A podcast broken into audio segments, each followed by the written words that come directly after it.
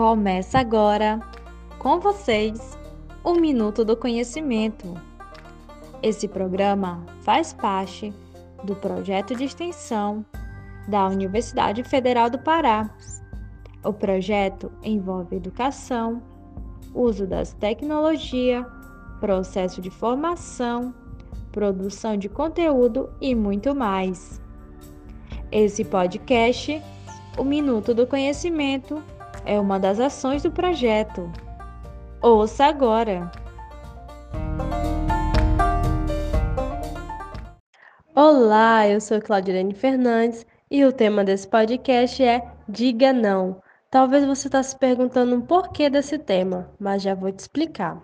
Diga não a todo abuso e exploração sexual contra crianças e adolescentes.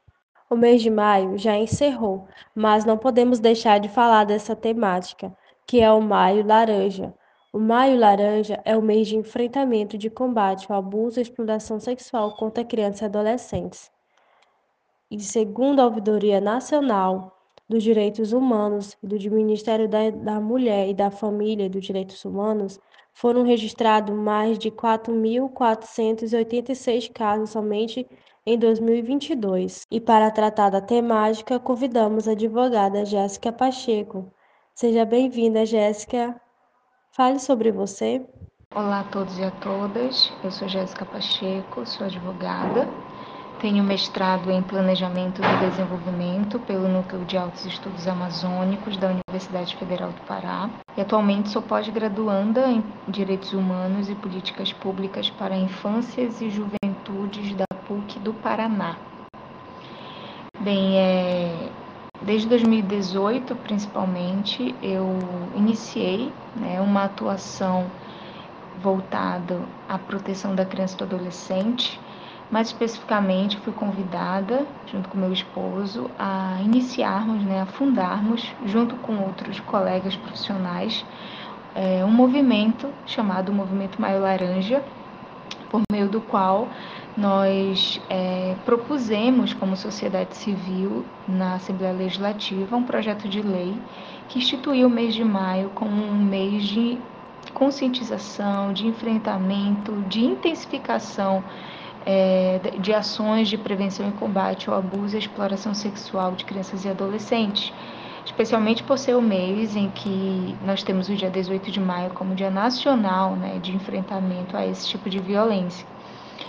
E a partir de 2018 foi um pontapé inicial, digamos assim, também numa atuação jurídica na área da proteção à criança, né?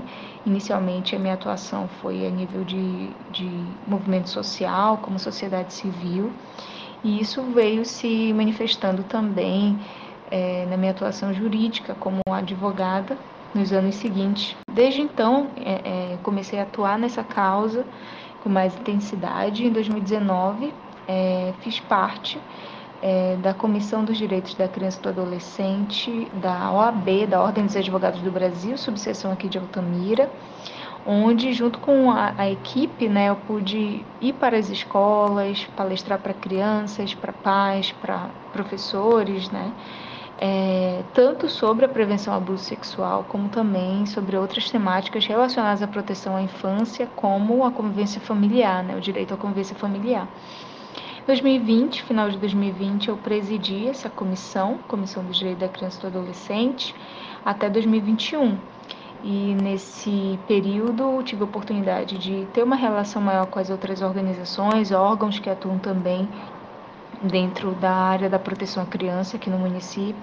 E foi o período em que é, pude promover, junto com os outros membros da comissão, uma capacitação para diretores e coordenadores pedagógicos da rede municipal de ensino, justamente sobre o papel da escola no enfrentamento ao abuso e exploração sexual infanto-juvenil. É, também dentro desse período de 2019, comecei um trabalho, é, um projeto que é de uma instituição chamada Mocidade para Cristo. Eu e outros, outros amigos começamos esse projeto aqui na cidade, que é um projeto é, interdenominacional que nós chamamos, né? É, não pertence a uma denominação religiosa, ele é formado por cristãos de diferentes denominações, por meio do qual nós é, levamos a jovens adolescentes, a crianças, né, é, assuntos, temas relacionados aos seus dilemas e apresentamos né, os princípios de vida, princípios relacionados a,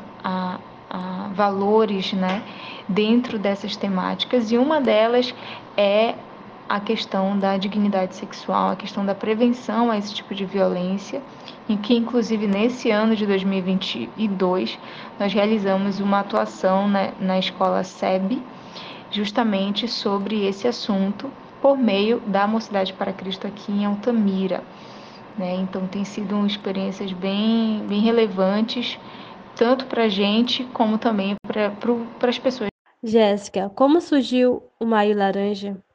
Primeiro, o mês de maio foi escolhido para ser essa campanha de intensificação da prevenção, abuso e exploração sexual de crianças e adolescentes devido ao 18 de maio, né, que é o Dia Nacional de Enfrentamento a essa violência. Então, é, ele, aqui no nosso estado, nós, nós fomos os, os fundadores, né, eu fiz parte dessa fundação do Movimento Maio Laranja, para instituir a lei que determina esse mês como Maio Laranja, né, visando exatamente criar política pública, fazer com que o Estado, nas suas diferentes esferas, pudesse promover ações, promover campanhas de conscientização, trazer informação para a sociedade, de, nas suas diferentes atuações e competências dos órgãos do Estado e, e, fizesse com que a sociedade fosse ainda mais informada sobre esse assunto e promovesse outras ações dentro da competência de cada órgão do Estado, né? E justamente porque a gente entende que a, a, essa campanha relacionada a uma cor, ela faz com que ela chegue com mais facilidade às pessoas a campanha, né? A causa dessa campanha e devido à facilidade da linguagem de você atrelar uma cor torna a causa mais dinâmica né, e conseguimos nos comunicar com várias outras pessoas por meio da ideia da cor, né, da campanha. É, nós fomos muito motivados por um instituto é, chamado Infância Protegida, que promoveu, mobilizou também essa lei no município de Belo Horizonte e nós mobilizamos aqui e depois tivemos conhecimento que outro estado brasileiro também já tinha a lei do Maio Laranja e posteriormente tivemos conhecimento que outros municípios também já estavam é, é, com essa lei é, dentro dos seus territórios. Então foi dessa forma que o Maio Laranja ele surgiu aqui no nosso estado, né? Com o tempo, é, ele se tornou em âmbito nacional, né, é, como campanha em âmbito nacional, pelo próprio governo federal, nós tivemos conhecimento dessa informação. E no, no último ano, né, ele foi tom, tom, tomando uma abrangência cada vez maior. É, outros municípios foram institucionalizando, foram criando leis, inclusive nós também, é, o movimento também é, apresentou na nossa Câmara Municipal aqui de Altamira projeto de lei que já foi instituída a lei do Maio Laranja por meio de, de do que a gente já tinha vivido de experiências anteriores, nós apresentamos também na Câmara. E nós temos então aqui no nosso município também essa lei bem mais recente, né? E foi assim que o Maio Laranja já surgiu aqui e foi também é, tomando uma, proporções maiores no nosso país. E qual a diferença entre o abuso e a exploração sexual? Bem, são com certeza diferentes, né? Primeira coisa que a gente precisa entender é que o abuso, de uma forma em geral, né, ele é todo ato de natureza erótica, com ou sem o contato físico, com ou sem o uso da força, entre um adulto ou um adolescente mais velho e uma criança ou um adolescente. Esse é o conceito, assim, bem geral de abuso sexual. Sempre envolve uma relação de poder, né, entre esse esse autor da violência, que pode ser um adulto ou uma, um adolescente mais velho, e a criança ou adolescente, há uma relação de poder em que esse autor da violência ele usa do poder que ele tem justamente para ter algum ganho sobre a vítima. Esse ganho é satisfação sexual, por exemplo, né? Que é o principal ganho que ele visa por meio do abuso. Ele usa desse poder. Que poder, Jéssica? Um poder que pode ser a força física maior, o conhecimento maior, a experiência maior, né, a dominação psicológica que ele usa. Então ele se utiliza desse poder que ele tem para ter esse ganho é, sexual. Isso é o abuso sexual.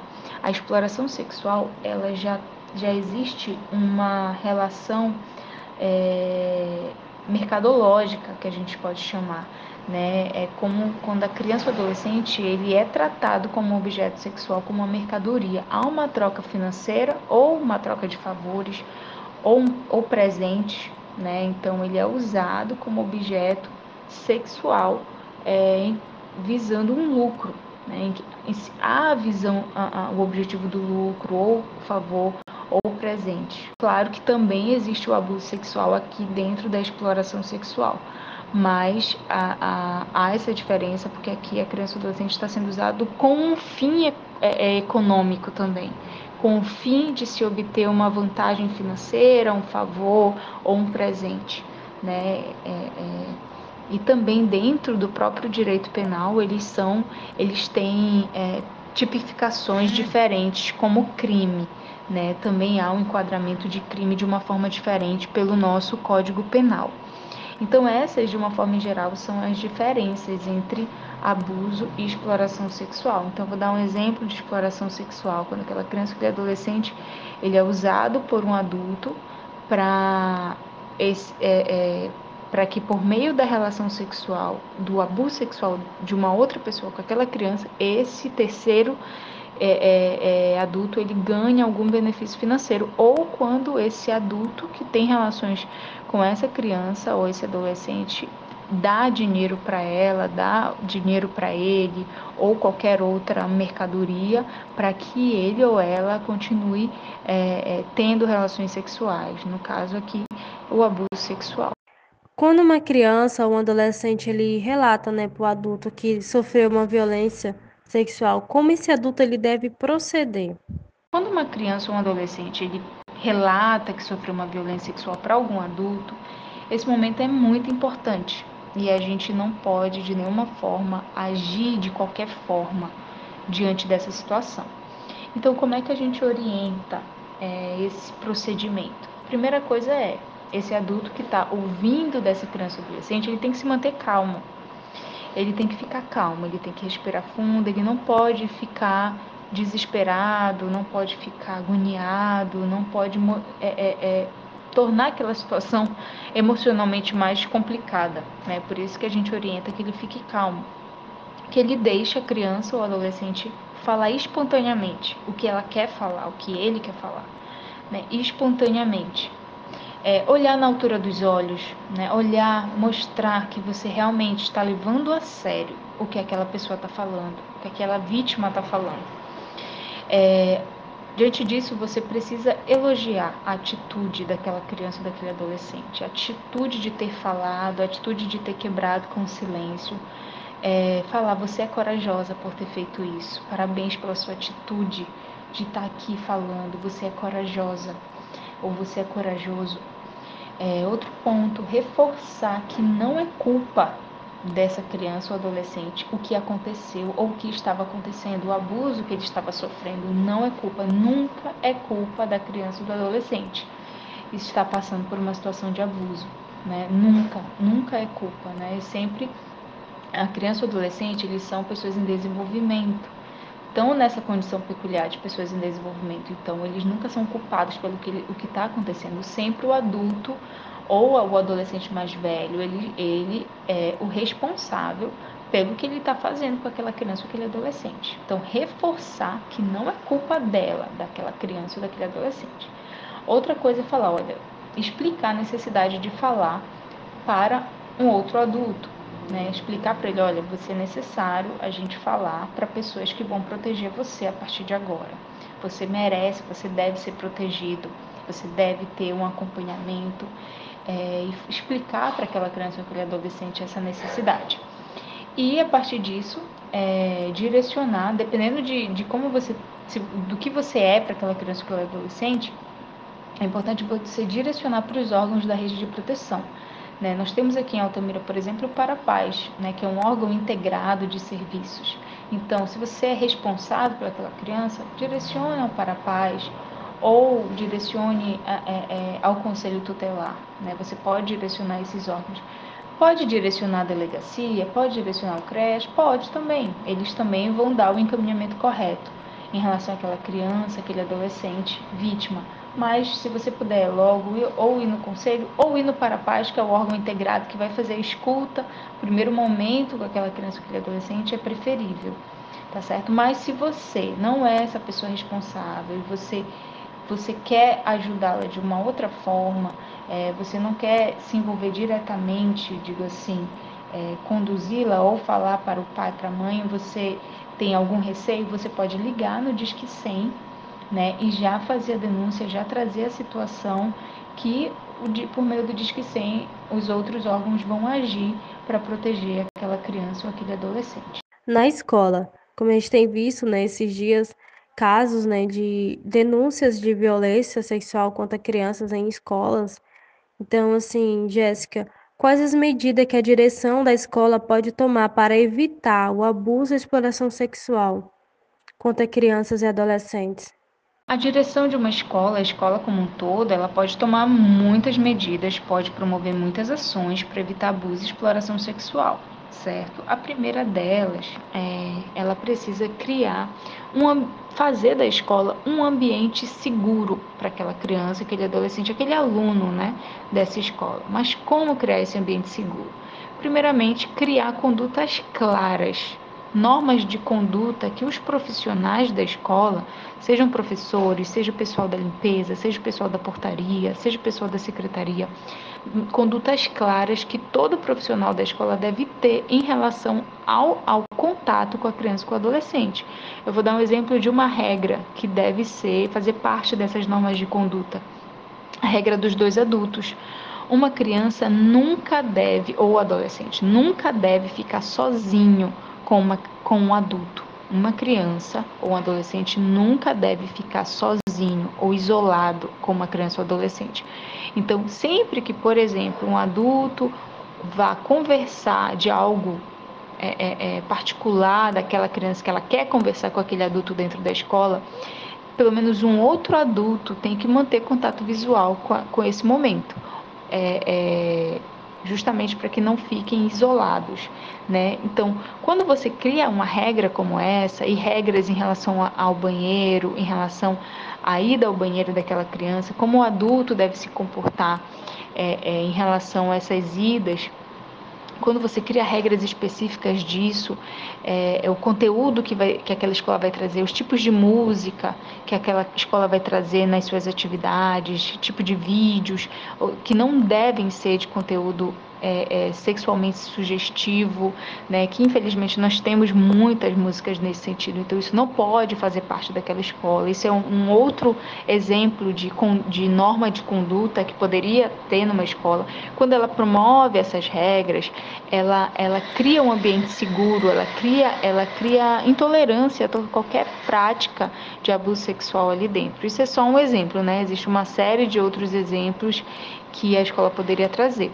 Fazer capacitações com a criança, trazer conteúdo de autoproteção, ensinar a criança a se autoproteger, ensinar a criança a dizer não é, diante de alguma pessoa que queira tocar nas suas partes íntimas, ensinar sobre o que são partes íntimas, o que é um toque bom, o que é um toque ruim, o que a criança não deve aceitar é, é, se alguém quiser tocar em alguma parte do seu corpo o que a criança não deve aceitar. Então, são alguns exemplos. Trabalhar essa autoproteção com as crianças é fundamental e ela é, é uma medida que você evita tanto dentro da escola como na vida mesmo daquela criança, aquele adolescente, para onde quer que ele vá, ele tendo conhecimento sobre isso. Então, só recapitulando a informação, para a escola poder é, é, é tomar algumas medidas para evitar abuso e exploração sexual é trabalhar a autoproteção, ensinar a criança a se autoproteger, ensinar toques bons, toques ruins, quais são as partes íntimas, ensiná-las que essas partes são dela, que ninguém pode tocar, salvo quando a criança ainda precisa tomar banho, é, é, com, com, a mãe ou com o pai precisa dar banho, é, trocar é, é, fralda, é, ou ainda no médico, então trazer essas situações e criando normas de condutas claras dentro da escola do que deve e do que não deve acontecer na relação entre os seus funcionários e aquela criança, aquele adolescente que são alunos dessa escola. Então, de uma forma geral, é, é, a violência sexual contra crianças e adolescentes é um, infelizmente, é uma violência muito que atua num silêncio, a gente fala. Por quê? Porque ela acontece de uma forma sigilosa, porque é uma forma que o próprio abusador ele atua na mente da criança para que ela não fale, né? Cria, chantageia, cria uma violência psicológica mesmo para que não traga à tona o que ela está passando. E muitas vezes também a própria criança ou adolescente não tem conhecimento que ele está passando por abuso. Como eu falei anteriormente, o abuso sexual não acontece somente com o contato físico, nem somente com a força física, né? É, a, a, a, a, exibição, por exemplo, de conteúdo pornográfico para uma criança já é um abuso sexual. É, é, a carícia nas partes íntimas já é abuso sexual. Muitas vezes a criança não sabe que ela está passando por isso, por uma violência. Então, por isso que esse assunto precisa ser cada vez mais trazido à tona, a sociedade precisa cada vez mais ter conhecimento sobre isso para que possa atuar, para que possa, as crianças possam saber, possam saber denunciar, as pessoas possam saber acolher, possam saber direcionar para qual órgão deve se direcionar, justamente para a gente é, proteger essas crianças e adolescentes contra esse tipo de violência, né? É, é, como o agressor ele não tem um perfil, né, é, padrão, ele pode ser qualquer pessoa, não tem um perfil, pode ser homem, pode ser mulher, pode ser ter qualquer orientação sexual, pode ser qualquer pessoa. Então as informações, é, a, saber identificar os sinais, né?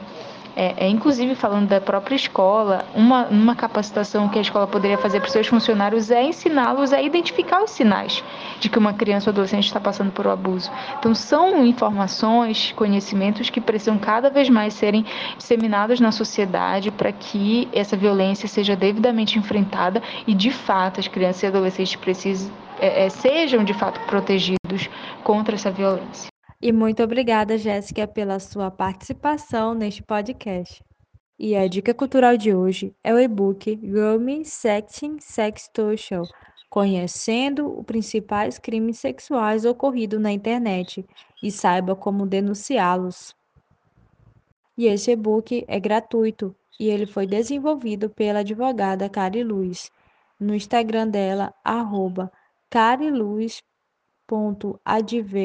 você tem acesso a todo o material.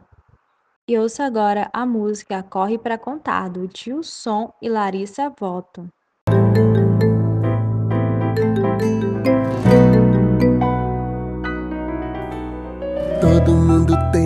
Uma parte no corpinho que precisa de cuidado e guardar bem direitinho. Os meninos guardam escondido na cueca E se alguém quiser mexer, conte pra pessoa certa. Corre pra contar, corre pra contar. Se alguém te tocar, você corre pra contar. Corre pra contar, corre pra contar. Se não te respeitar, você corre pra contar. Corre pra contar, pra contar. Se alguém te machucar, você corre pra contar. Corre pra contar, corre pra contar. Não precisa ter vergonha, corre logo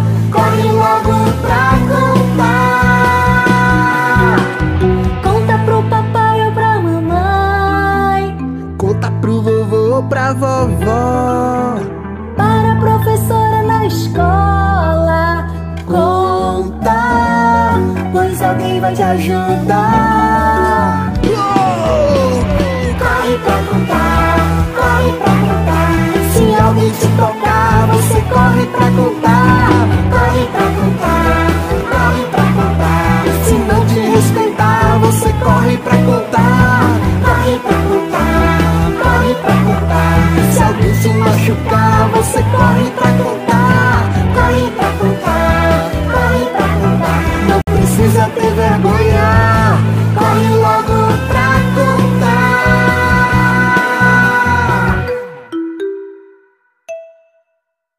E para deixar claro que o abuso e exploração sexual contra crianças e adolescentes é crime prevista em lei, então diga não, denuncie, diz que sim.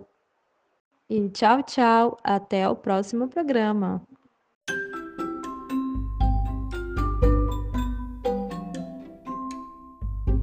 E esse programa foi produzido e editado e finalizado pelo professor Leonardo Zenha e pelas estudantes de pedagogia Ana Caroline e Claudirene Fernandes. Esse programa é uma parceria do projeto de extensão da Universidade Federal do Pará. Podcast Educação, criação de dispositivos comunicativos no contexto da cybercultura, que conta com a parceria da Oficina Território Livre e do programa Amazonizar Altamira, que vai ao ar de segunda a sexta, das 11 ao meio-dia, na 104.9 Nativa FM. Nos ouçam! compartilhe e vem com a gente o Minuto do Conhecimento.